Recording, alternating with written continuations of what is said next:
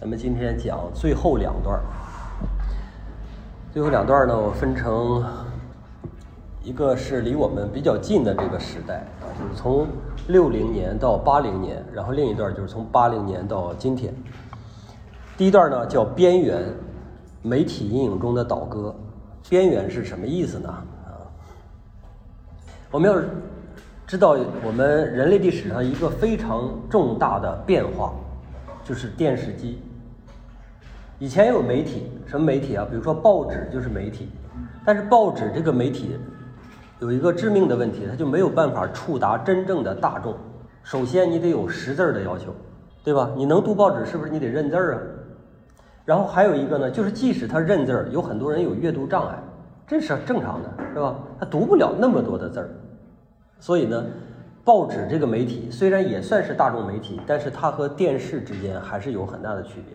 那在电视发生之后，电视普及之后，这个概念就完全不一样了。电视可以真正的影响到每一个人，谁都可以看电视。呃，我小的时候，大人们说孩子没出息，说整天抱着个电视，现在就是整天抱着个手机，对吧？啊，那是我觉得手机和电视之间这个跨越，可能没有电视和报纸之间那个跨越大。那个跨越真的是太大了，它把所有人都聚在了一起。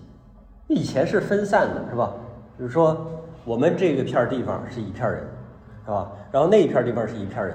我们每个地方，就是比如中国有酒有烟，每个地方都有自己的酒，有有自己的烟。然后自从有了电视这个媒体之后，烟啊酒啊，你这个地方的烟就可以传递到那个地方，因为可以在电视上做广告，变得让所有人熟知，是吧？它就相当于是通过电视这个媒体把所有人连在一起。在五十年代，电视机逐渐在美国普及之后，它甚至影响到了电影这个产业。因为以前人们看图像，咱们上节课已经昨天已经讲到了，图像对人类来说是一个非常稀有的资源。在以前，那后来有了电影之后，大家就都到电影院去看图像。然后后来有了电视机之后，大家发现这个电视机的图像就完全可以取代电影，甚至比电影要丰富的多。那电影。一个月就上映两部电影，循环放。电视机每一天都在放不同的内容，你想看什么有什么，啊，有娱乐的，有广告，有电视剧，有评论，有这个新闻评论员，各种各样的东西都在电视机上。所以电视机真正吸引了大众，然后同时影响了大众，是深深的影响了大众，并且电视机带来了一个新的时代，就叫消费时代。以前的消费时代，报纸上登个广告能卖多少？电视机不一样。为什么我们中央电视台每年春晚的前边儿，就春晚打钟打铃前一秒还前五秒那个广告那么贵？为什么呀？就是因为它真的能达到效果，你多贵都值。所以电视机的出现对所有的行业都产生了巨大的冲击，尤其是另外一个制造图像类的行业，就是绘画。绘画是不是就是制造图像的？有了电视机之后，你想绘画的力度和电视机所能播放出来那个图像的力度差多少？差的越来越多，所以绘画就变得非常的式微。于是就有人提出来，重提了一个口号，叫做“绘画已死”。绘画已死这个口号可不是这个时候提出来的，是什么时候提出来的呢？是在法国不是在法国大革命，法国大革命结束之后，摄影术刚刚出现。刚刚出现大概在什么时候呢？正常我们算摄影术的出现应该是一八三九年、一八三八年，这是摄影术出现，是吧？就可以把照片洗出来了。但是在这之前的几年，有个叫德拉罗什的一个画家，他是一个典型的学院派画家，他就提出了这个观点，叫做绘画已死。为什么绘画已死？他认为绘画已经发展到头了。那个时候，学院派的人认为绘画已经到头了，就到安格尔、德拉克洛瓦这个时代以后，再也不会有新的绘画出现了。绘画已经到头了，最伟大的人已经出现了，终结者已经出现了，这是德拉罗什说的。那后来呢？其实有无数次绘画被提到已死、已死、已死，包括杜尚，他开始用所谓的这个观念艺术啊，然后产生了行为艺术、装置艺术、大地艺术等等啊，跟我们一个架上绘画完全无关的这些艺术。各种各样的艺术门类出现之后，大家也提到这一点。既然已经有了一一些新兴的、更有效的绘画门类，不是艺术门类，那么绘画还有没有存在的必要？它存在的必要是什么？于是好多人都说这个绘画已死。那么面对这个绘画已死，画家们应该如何抉择？你是一个画家，连你都觉得绘画好像真的不行了，你画出来东西没人看，对吧？真的不行了，那你怎么办？于是呢，在英国就出现了这么一个艺术家，叫汉密尔顿，这个艺术家他就提出了一个理论，叫做波普艺术。这个波普艺术是干啥的？简单来说就是流行艺术，啊，他觉得我们绘画这个东西应该乘着时代的东风，时代不是有通过电视啊，有了一个新的传媒时代嘛，对吧？我们乘着这个东风，然后把绘画变得更为大众所接受。以前的艺术，我们一提到古代的艺术，达芬奇啊、米开朗基罗啊，他们认为创造艺术就是在创造永恒。他们会这么认为，而今天呢，这个时代看起来已经没有什么东西是永恒的了。就在电视机出现之后，没有什么是永恒的了。以前的一个电影可以一直放，一直放，放很长时间。电视剧不会，新闻不会，对吧？所以电视上这些东西都是短效的。这个时代就是短效的。所以呢，他提出这个波普艺术有一个一个基本的框架，就是这底下这几个词。第一个就是流行的。流行是什么意思？就是易于被大众接受，大众愿意接受，喜闻乐见，就叫流行。第一个，我们画的东西必须是流行的。第二个，就它必须是短暂的。你不要渴望着你画的东西是永恒，像古代人一样画的东西是永恒，不要去渴望有这种奢望，这是不可能的。在现代，没有永恒的东西。的确，他这个说法，在几十年之后的今天，我们也得到印证了。永恒的东西实在是太少了，对吗？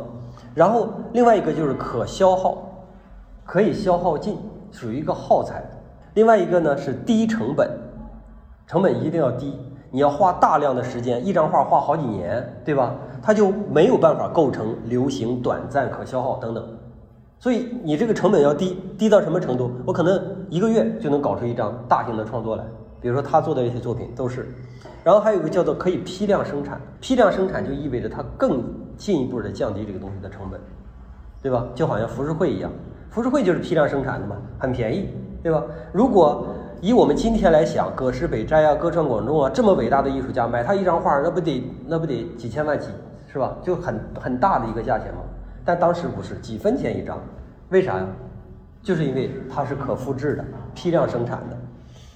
汉密尔顿提出的这个条件里边，还有剩下的几个，一个是叫做年轻，这点挺挺有意思。为什么艺术一定要年轻呢？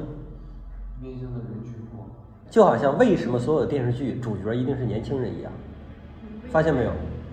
电视剧为什么不能主角都是老年人呢？是每一个人都迷恋年轻，即使是年轻人也迷恋年轻，老年人仍然迷恋年轻。因为人这一生最重要的、最好的那段年时间就是年轻，就是你们这么大的时候，所以我们在一个艺术作品里边看到的都是垂垂老矣的人，即使他们是陈道明、王志文，是吧？蒋雯丽这些老戏骨，他们在一起演啊，再加上那个宋丹丹啊，这都是老戏骨，是吧？他们凑在一起演一个戏，你还真就未必能接受。虽然说我们心愿是好的，但这个心愿未必能达成。相反。一批又一批的小鲜肉，每一年都出产几百个、上千个小鲜肉，对吧？我，他们一跟我说现在流量明星是谁谁谁的时候，我完全没听过，我也不知道他干了啥，但是人家就是流量明星，对吧？为啥呀？年轻、漂亮，那这是一个最基本的需求，人类最基本的需求，所有人都迷恋年轻，所以年轻是很重要的。另外一个是机智的，这个也很重要，就你不能是愚蠢的。但是这一点呢，在当时看来。这是一个相对来，因为机制属于精英才有，少数人才有的，所以在当时看来是有效的，在今天看来好像是无效的。为什么？咱们现在出产的这些流行的文化里边有很多是非机智、是愚蠢的。比如说，g i l 哥，他就是流流行文化，对吧？郭老师流行文化，还有那个我溜达也是流行文化，这些东西都是愚蠢的。所以机智的很显然并不是唯一的选择。啊，然后紧接下来有一个叫做性感的，性感的其实就是有魅力、有吸引力的，这个也很重要。你的艺术品本身得是性感的，然后要有十足的噱头。想一想哈，今天做的事基本上全部啊，大多不说全部，大多数的都印证了，他说的这句话，对吧？有噱头的。想一想，我们现在所有的这些流行文化，是不是这个题目都都都特别的这个让人看起来感觉啊吸引人，是吧？特别的吸引人。点进去之后发现，题目的含量远远大于内容，就是这样。没办法，它要吸引人进来嘛，因为东西太多了啊。这是汉密尔顿提出的波普艺术必须要具备以下的素质啊，要魅力四射。我拿了两张汉密尔顿的画让大家看。第一个就是是什么让今天的家庭如此有活力、如此魅力十足？这是这张画的名儿。听啊，是什么让今天的家庭如此有魅力啊、如此活力十足？是什么呀？看一下是什么呀？我们细数一下他这个作品里边都有什么啊？都有什么？Romance。在后边有一个很大的 romance，对吧？一个大海报啊，浪漫的。无论它是电影海报也好，还是漫画海报也好，是是任何海报也好，就是指的它是一种文化，一种一种这个呃这个流行文化，在短暂的时间里边成为一个热点，就好像《你好，李焕英》在某一个时间成为热点一样。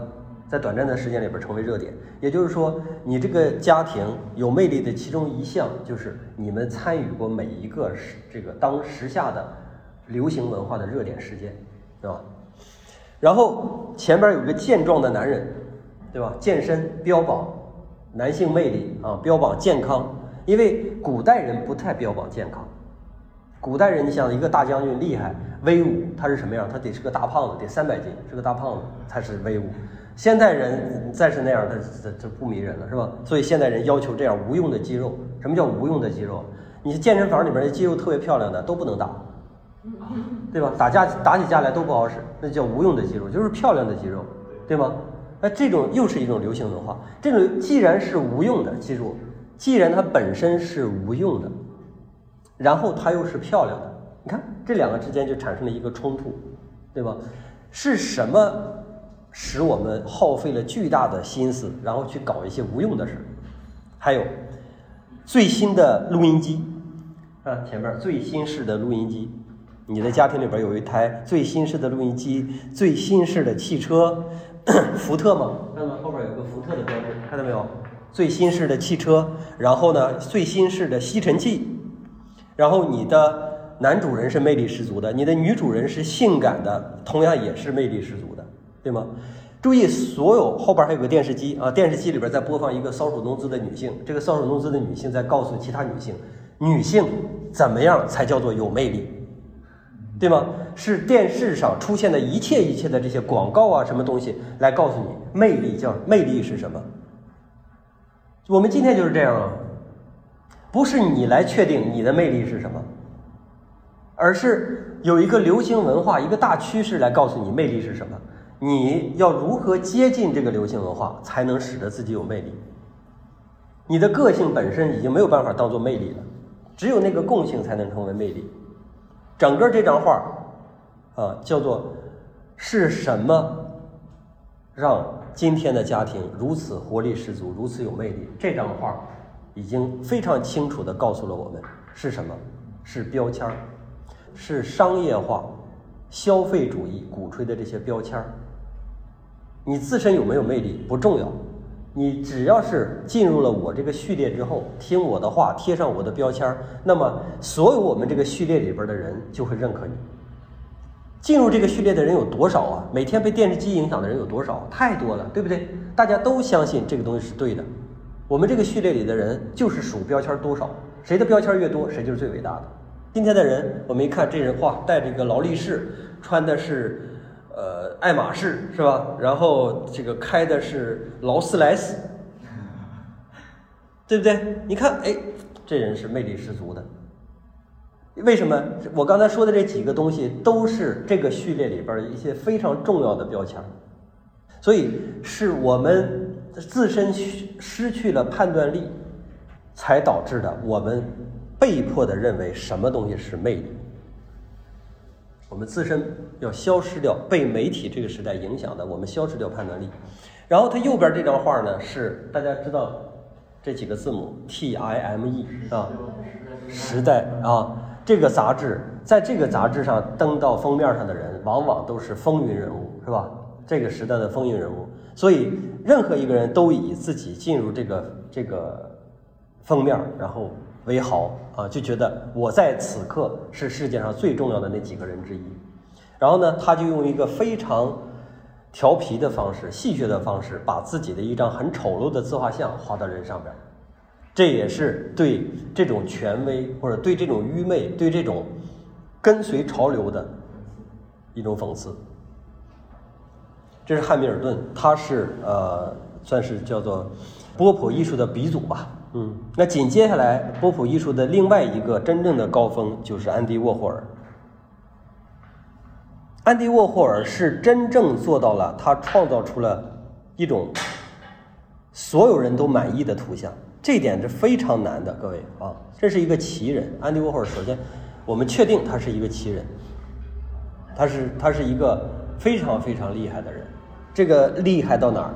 他能准确地掐住这个时代的脉搏，他手一出就找到那个关键点，然后同时他又具备艺术家所具备的那个非常通透的深邃的素质，他有极高的品味。只有一个人有极高的品味的时候，他才有机会去创造引领其他人的品味。如果你的品味仅仅是比别人高一点儿，那你创造出来的东西就是远就是低于大众的普通的标准。只有你拥有极高的时候，你创造出来的东西，因为这个东西都是要消耗的，创造的过程都是要消耗的，所以他是拥有极高品位的人。然后他的通透，他的敏锐，让他说出来以下这样的话：他说，总统喝可乐，利兹泰勒是一个明星，也喝可乐，你也喝可乐，这就是这个世界开始扁平化了。我们昨天还在讲。美第奇家族的人都不和其他人走同一样的路，对吧？不和市民走同一样的路，他有他家有自己的独立的通道。但是今天不一样了，总统也喝可乐，你也喝可乐，明星也喝可乐，总统也用 iPhone，你也用 iPhone，是吧？明星也用 iPhone，一模一样的。也就是说，这个世界真的在逐渐的变得扁平化。当然，还有一些稀有资源，我们可以确定有些稀有资源你是拿不到的。但是，的确有一些东西你们开始通用了。这个时代不一样了，对吧？然后他又说：“这样，每个人在未来都有可能成为十五分钟的明星。今天是不是也实现了？就是只有在这样一个把每一个人都拴到终端的时代，这一个巨大的网络，网络的终端是每一个人的这样的时代，你才有机会得到这种平权。每个人都喝上可乐，拿上 iPhone 的平权，每个人都有十五分钟得成为明星的这种平权。”那么，在这样一个平权的时代和以前的那种叫做权威时代，它俩之间最根本的差异是什么呢？权威时代和我们今天的平权时代最根本的差异，就是对于艺术来说，话语权在被分散。以前的话语权，比如说在一九零零年那段时间，或者说一八五零年。法国的话语权在谁？就是艺术评价的话语权在什么谁手里啊？在波德莱尔这批人手里，对吧？波德莱尔是公认的，又是文学家，又是艺术评论家，是吧？是，就是大家是公认他是一个极其优秀的人物，所以他说出来的话我们信。到了一九零零年，就是阿波利奈尔这批人，他们说出来的话我们信。而到今天的时候，你有没有你们有没有发现，中国以前还存在一种文化叫做公知文化，在最近几年根本就没有公知了。甭管这些公知是因为什么消失的，我们可以确定没有公知了，没有哪个精英再站出来可以代表大众说话了。以前的精英是站出来代表大众的，是吧？普鲁斯特他去评价艺术的时候，哎，就是他可以完全代表大众，因为大众信任他。今天大众只信任自己，所以这样就有机会让千姿百态的艺术站到台面上来。在抖音上，我们可以看到那种哼哈的画画的人。你看到过吗？啊，我看我有幸看到过一次，这个这个画画变成一种低俗的表演。首先拿个油漆桶，先哈哈哈在那个画画布上先先泼半天，泼半天之后，先把泼的这一段时间录下来了，然后后边自己在那细抠的时间他不录，然后几下就变成一张特别写实的画，对吧？这就是欺诈，对不对？对老百姓来说就是欺诈。因为你泼那几下只占你整个创作的一百分之一的时间，然后你把它作为一个主体，然后最后就出现一个成画，这不就是欺诈吗？对不对？嗯，但是这个东西它有效啊，对老百姓来说有效啊。老百姓用什么用什么东西来支持这样的艺术？用他的点赞，用他的收视，用他的观看，甚至用他的付费来为这样的艺术，为这样的作品买单。于是这样的作品就有机会和那些伟大的作品一起站在同一个平台、同一个高度，甚甚至比那些伟大的作品更有机会被大多数人所接受，是这样吧？啊。然后我说，我们说完这个安迪沃霍尔他的整个观念之后啊，然后再接下来说安迪沃霍尔的画。为什么我说他是一个品味极高的人？他创作的图像本身和汉密尔顿不一样。不一样就在哪儿？汉密尔顿他的图像就是他的观念，图像本身不具备美感，或者说它没有创造出新的美感样式，而安迪沃霍尔不一样，安迪沃霍尔在创造一种新的美感样式，是一种非常摩登的、现代的、时髦的一种美感，在古代不存在这样的美感，对吗？首先是他的东西特别的干净。干净是什么意思啊？干净就是大众文化里边的一个最基本的需求，就好像我们今天所有手机上的美颜软件，第一项是什么？是磨皮。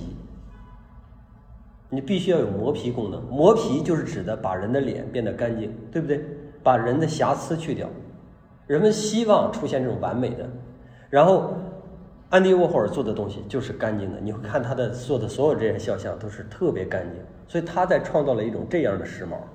然后呢，就是色彩，安迪沃霍尔的色彩搭配是不输任何一个色彩大师的。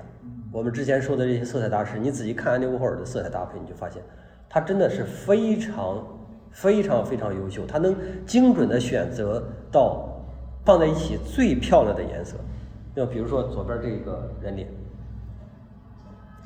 这块这块浅蓝色啊，就放在画面里边，你就不知道怎么为什么这么舒适，这么准确。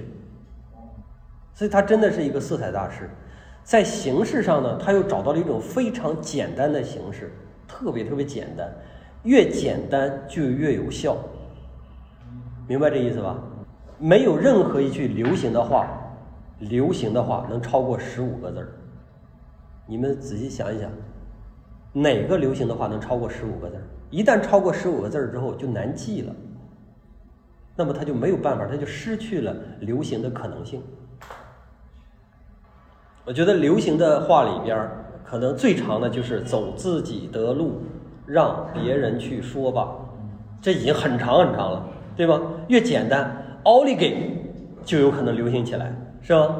越简单就有可能流行起来，画也是这样。越简单就越越容易深入人心，所以他找到了这样一个前提。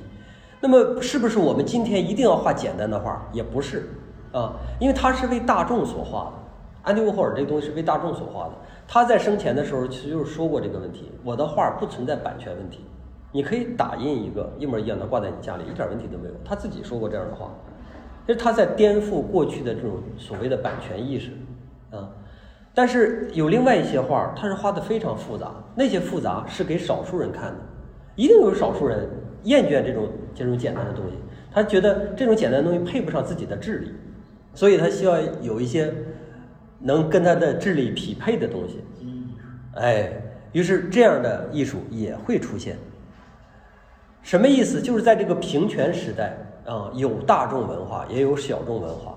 还有分众文化，就是针对各种不同的人的文化，这些文化都得以体现，都有机会生存。这在以前是绝无法想象的。这是新时代赋予艺术一个新的活力。这是安迪沃霍尔。紧接下来还有一位，这个叫利希滕斯坦，也是一个波普艺术家。利希滕斯坦的所有的作品都来源于已有的漫画。电影的插图等等，都来源于这个，就是说，他这个图像本身不是原创的。艺术家讲究原创这个事儿啊，应该是讲究了很多年了。但是他的图像不是原创的，于是好多人就批评他说：“你这是抄袭。”李斯曾泰说：“对我就是抄袭，我名义上是在抄袭，但实际上我是用其他的术语重申我抄袭的那个东西。”这句话听起来可能有点难理解，这艺术家的话术是吧？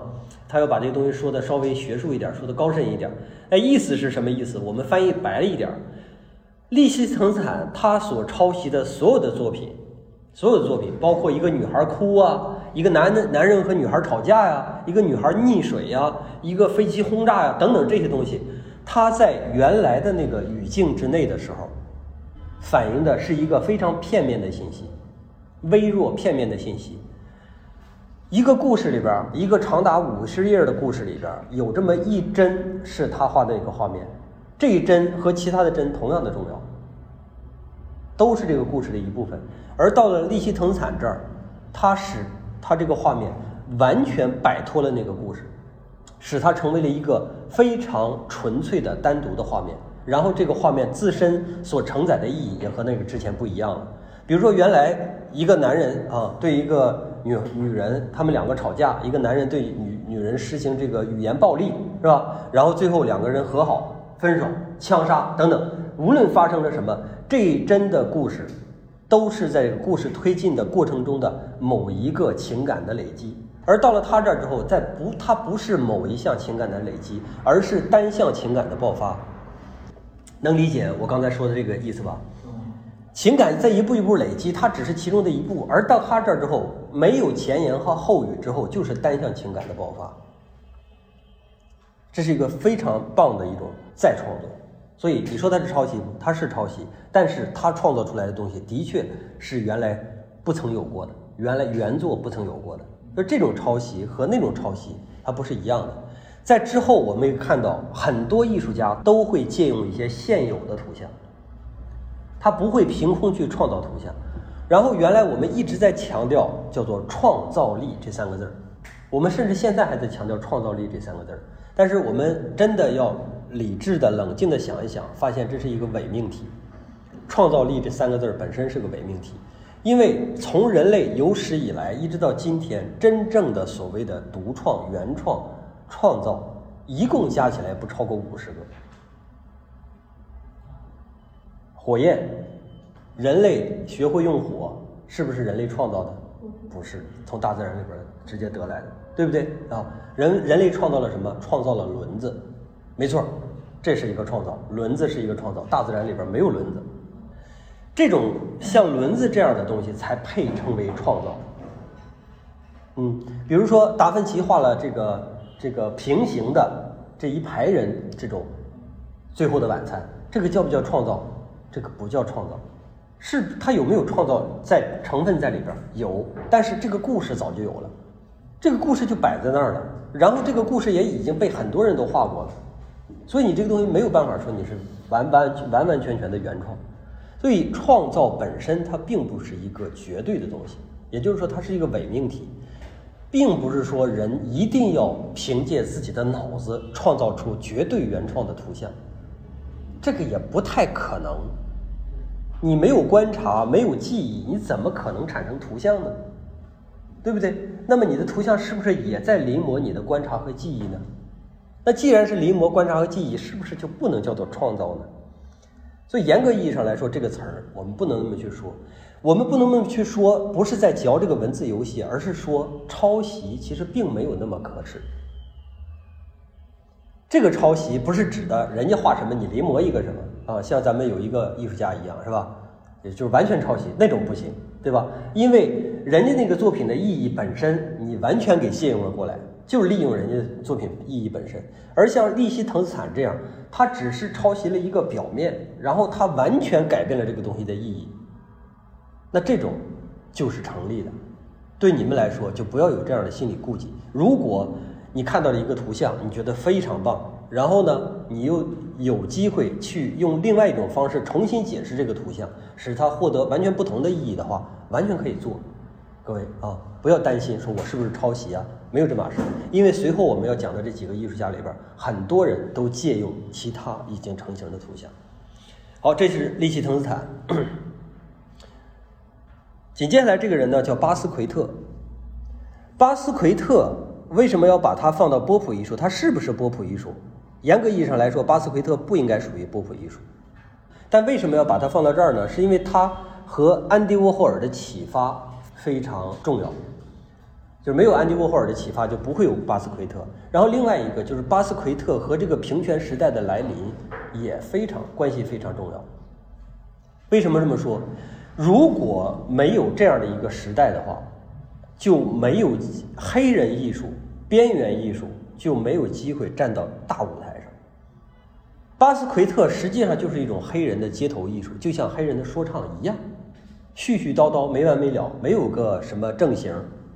啊，你说说唱这东西，你要是以这个古典音乐的角度去要去去这个追问说唱，它真的没有那么多的技术含量，对不对？啊，或者说没有那么多的这个条理可去啊。但是它这东西又是有效的，我觉得说唱是一个非常有效的艺这个艺术门类，它可能比其他那种抒情啊或者什么一个更有效，因为它完全不用顾及自己到底在说什么。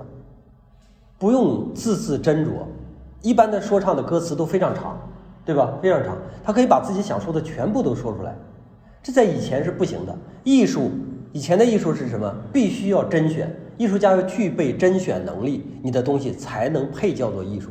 而说唱也好，或者巴斯奎特画的这个作品也好，他们都有一个，就是我想到哪儿说到哪儿，想到哪儿就画到哪儿。巴斯奎特的作品里边，甚至我们都不能称它为绘画。因为它不具备以前画的所要求的那些最基本的东西，比如说画要求主题统一，对吧？我们整个画构成的最终的目的是要表达某一个主题，而在巴斯奎特的画上，他写的这些字儿，有可能有的是今天想到写的，有的是明天想到写的，这两者之间完全没有关系，有这种时候。然后他画的人儿也可能画的这和这个文字又没有关系，这些东西互相之间只是。这个人在不停的说而已，他只是说出发的，出发的那个位置就是出发自这个黑人小伙的内心，这个是统一的，其他的都不重要。就是黑人说唱也是这样，他就嘚嘚啵嘚嘚嘚嘚一直这么说，哎，说来说去之后，你也不知道他到底在说的是什么，但是你能从整体上感受他的气氛呢，啊，他的这种叛逆精神呢，是吧？他的这种对权威的这种不屑啊。对吧？说唱大概就是表达这么几种东西吧，是吧？然后你就会感觉哦，这个状态你是能非常深刻的领领略到的，就跟你看巴斯奎特的画是一样的。所以他是只有这样的一个时代才有机会赋予的这么一个艺术能量。在以前，他们就属于边缘中的边缘，永远没有机会爬到爬到上边，被大众所接受。那么在他之后，你会发现。现在有很多类似的艺术门类啊，比如说专门为这个呃跨性别人士做的艺术，彩虹艺术，然后还有专门为某某某某种非常奇特的一个组织的艺术。也就是说，慢慢的，所有的这些极小分众的、极小分众的这样的行列，也慢慢的被认可了。这个在西方呢，我们可以称为叫做政治正确。就是每一个人都是平等的。如果站在我一个比较守旧的基础上，这个我这个立场来看的话，我觉得有一些东西就不值得被尊重啊。我是比较守旧的，那我觉得有些东西不值得被尊重。但是如果我换一个身份，我以一个这个呃公众的一个一个角度去看的话，我觉得这东西又是对的。你必须要尊重这样的，因为他跟你一样也是一个人。我也不知道未来会发展成什么样。有的时候，这个这个政治正确会害死人，这个的确是。但是呢，它又是一个看起来必然的选择。比如说，这个有个电影叫《黑豹》，我不知道你们看没看，漫威出的一个电影。这个电影烂的简直不能再烂了，真的比《你好，李焕英》还烂。我说这个这个烂片放在中国，假如说这个烂片放在中国的话，那就是票房不到千万的主。豆瓣评分应该低于四分的主，就这烂的不行了。但是在美国极度受欢迎，为什么呀？因为黑人想看，黑人喜欢看，因为他觉得这是我们自己的英雄，黑人英雄。所以这就是政治正确所带来的东西。政治正确有的时候呢，会因为你的政治立场啊，最终忽略艺术品质，就像那个电影的艺术品质是极烂的一样。但是这个本身呢，我们又觉得它不是那么重要。艺术品质，我们可以在更多的地方找到艺术品质，对吗？但是一个人死了，你不能说，或者说一个人被忽视，一个生命、一个种族被忽视，那是不能允许的，不能存在的。我们的最基本的立场就是人人平等，人类每一个人类和另一个人类都是一样的，呃所以这是我们的最基本的立场。巴斯奎特相当于是第一次把黑人绘画艺术，所以属于黑人的边缘的自言自语式的街角式的这种艺术，拿到了更大的一个艺术平台。如果没有人们对于波普艺术的这种宽容的话，巴斯奎特就没有机会上升到他现在这样的一个位置。所以我愿意把它放到和这个波普艺术一起说啊，这也是非常重要的一位艺术家啊，非常重要的一位艺术家。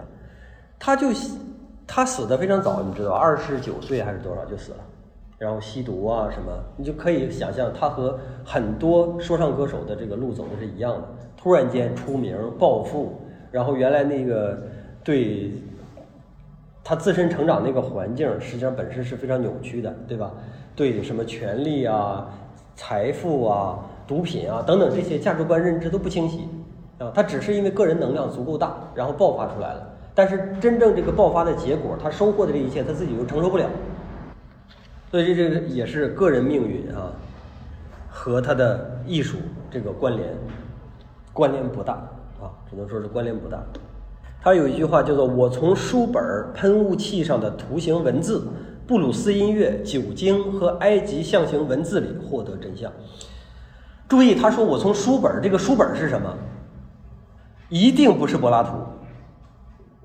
我们不要以为他看着什么这个高深的书本，没有啊，他充其量的能看看漫画，所以他获得的，他获得真相、获得智慧等等这些东西，通过什么呀？就是通过刚才说的这个喷雾器上的图形文字能有多高深，对不对？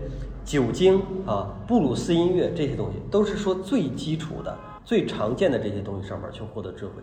所以他和以前的那种精英，他是完全反精英的。我们可以这么说，精英必须要受过，首先自己有足够的天赋，对吧？然后呢，又受过非常优秀的、良好的教育，有极大的自律性，然后慢慢的才能成长为一个精英。而他呢，就是从这些垃圾，我们认为可以认为从精英眼里边认为是垃圾的东西上边，然后去获得东西，获得灵感，获得智慧，获得认清事实的真相。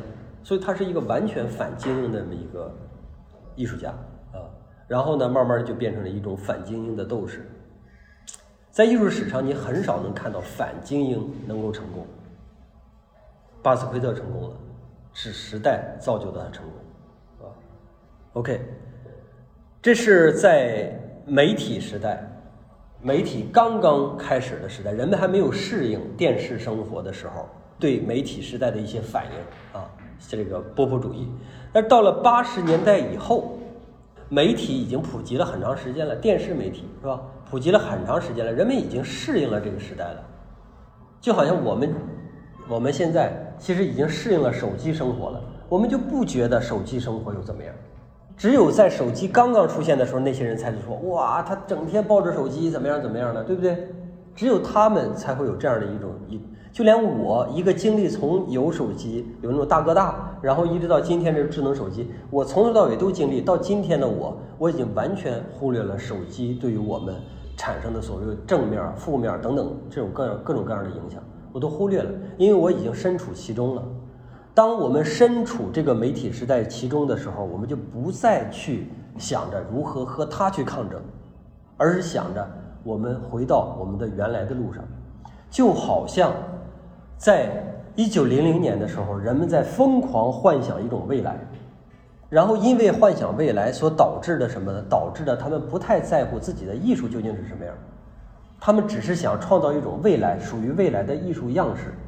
未来主义就说嘛，我们这是已经找到了艺术的最终的、最终的形态，对不对？这是他们说的，所以他们一直在样式上做文章。而到了二战之后，人们开始又回到了艺术自身的内容上。在八十年代，八十年代这个七六六七八这这三这三十年或者这二十多年里边呢，人们如何这个和这个媒体时代去相处？然后等到这个时代慢慢的融入到每个人心中的时候，大家又开始回归到内容，再次回归到内容的时候，有这么一批人，被忽略的一批人。什么叫被忽略的一批人？在那个时代，博人眼球的东西，比如说行为艺术、装置艺术，是吧？然后还有很多做媒体艺术、影像艺术，所以这些东西认为是新的艺术的曙光，或者说未来的真正的艺术的一个大盘，都属于这些艺术。然后还有那么一些人呢，他们就是一直在画画，一直踏踏实实画画，就没有想过去从事这些事儿。当然有可能就是他们不会干那些东西，他就喜欢画画，也只会画画。但是这些人在坚守、坚守、坚守，当那个浮躁的时代过去之后，或者是尘埃落定之后，这些人就有机会浮起来了。这就好像是什么呢？就好像是在一片大雾里边，你不知道谁最高，等到大雾散去，你才知道谁是树，谁是草，对吗？浮躁的时代过去了，大雾散去了，有一些真正的。高的东西，慢慢的就显出形来了。这些高的东西，就是我们接下来讲的这些画画的画家。在很多人都判断绘画已死的年代，在所有人把目标都关注到那些闪亮的东西的上面的时候，还有一些画家，他们在坚守绘画，他们在重建绘画的价值。这个时候，也就是我们真正这堂课的主题：今天的人都在画什么？我们之前看的那些啊，妄想也好啊，是吧？或者说冲突也好啊，一些激进的想法等等，所有这些东西，那些都是过去的。我们看今天的时候，人们处于一个什么样的状态？画家处于一个什么样的状态？首先，我们要看到的是，昨天我们提到博伊斯的几个学生。这个人叫基弗，这个不是一张画，这是一个雕塑。我看到过这个雕塑的原来的样子啊。就是你在现场看这个雕塑，它都可以震撼到让你下巴半个小时关不上，就震撼到那种程度，太棒了！这个雕塑太棒了，它是怎么回事呢？一看就是一个书架，它做的是一个书架，这个书架呢是用那种生铁做的，就是可以生锈的那种生铁做的，然后里边那个书全是那种大铁片子砸成的书。然后在这个铁片子砸成的书里边又夹着很多玻璃，这个玻璃又碎了一地。然后你整个你一进去之后看到的这个这个结果是什么呢？首先我们知道书是什么东西。对，在过去几千年、上万年里边，我们都认为书是我们传播知识、保存事实等等所有这些东西的唯一载体。书对我们几乎就是神圣的。而到这儿的时候，你就会发现，我操，书这种伤害性，书本身的伤害性有多大，有多么冷酷？这个东西，书这个东西有多么冷酷？昨天我说了，我们多少上万年人类史里边，我们被保留下来的东西，总是那些在台面上的东西。我们每一个人那种瞬间的闪光，那是真正非常光辉的、非常美丽的。那些东西都没留下来。昨天我已经说过这个问题了，对吧？然后你就会发现，书这种东西就是作为传载这些东西的这个载体。那么它有多么的冷酷无情？以前没有人这么认识书，从来没有人这么认识过书，也从来没有人这么表现过书。它给你的震撼实在是太大了。你走在那个玻璃上，听着那个玻璃碴子碎的声音。这是非常直观的感受，非常直观的感受。它不像一个绘画，它在给你慢慢的讲故事，一点点吸引你，它一下就打到你，用你最简单的人都有的那种最基本的感官去感受这个东西。我操，太棒了，太棒了！所以我先拿出来的是它的雕塑，紧接下来我们再看到的绘画。我们知道它具备一个什么样的能力啊？这是它的绘画，它的绘画也超级震撼。首先，它的画幅都特别大。特别巨大，然后它这个画上的内容密度又非常高，它不是说我糊了糊拿大笔一涂了就完事儿。虽然它画大，看起来又很粗糙，但它画的其实是非常仔细的画的里边的内容。所以你单看任何一个小的局部的时候，你都知道它的密度极大。然后总体看起来，它就一直在给你营造那种苍凉破败这样的一个荒芜的氛围。我们可以去理解这个艺术家他为什么要这么画啊？因为我接下来的讲这几个艺术家都是在二战之后，或者是二战即将结束出生的德国人。我们可以想象一下，因为很多人都在说童年决定一切嘛，决定这个人的一生，是吧？他们的童年在一个什么样的情况下度过？就是二战之后的德国是一种什么样的状态？是一种所有人都在反思，对吗？所有人都在祈祷，都在懊悔，是这样的一种状态。没有人敢说话的一种状态，是一种极度沉闷的状态，没有活力的。而且后来还分成了东德、西德，啊，是这样的一种状态。整个这个德国至少得用个接近十年的时间，逐渐的走出这样的状态。就好像街上全走的全是活死人一样。你想，一个人一个小孩儿从出生一直到十岁，这人生最重要的这十年里边，他看到的全是这种东西，那对他的一生的影响是什么样？当他决定用一个画面去表现这种东西的时候，他表现出来的画面是什么样？就是这种状态，就是基辅这种状态。虽然说二战之后的德国是一个特例，并没有哪几个国家像德国二战之后的德国那样。但是我们仔细想一想，我们每一天都处于战争之中，对吧？今天的人其实每一天都处于各种各样的战争之中，然后在每一次战争里边总有失败者，或者说每一个人都是这个你所经历的战争的失败者，你一定会成为这样。那么像贾科梅蒂做的那个，你是一个孤独的人，你处于一个什么样的环境？如果贾科梅蒂那个人是指的那个个体的话，那么。基辅他画的就是那个环境。